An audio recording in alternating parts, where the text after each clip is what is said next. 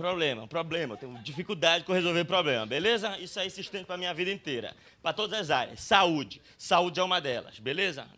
Bati uma vez a costela, vou dar um exemplo. Bati a costela uma vez, bati de forma muito dura, muito contundente. Doeu muito. Fiquei fudido, com a costela fudida. Ó, uma coisa que eu recomendo a vocês: se for bater, evite costela. Entende? Dói pra caralho, não é um lugar bom de bater, não. É ruim, entende? Tá vendo que tá caindo de costela? Porra.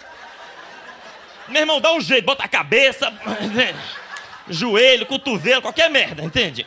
Evite costela, não é bom bater costela, tô avisando, tô avisando.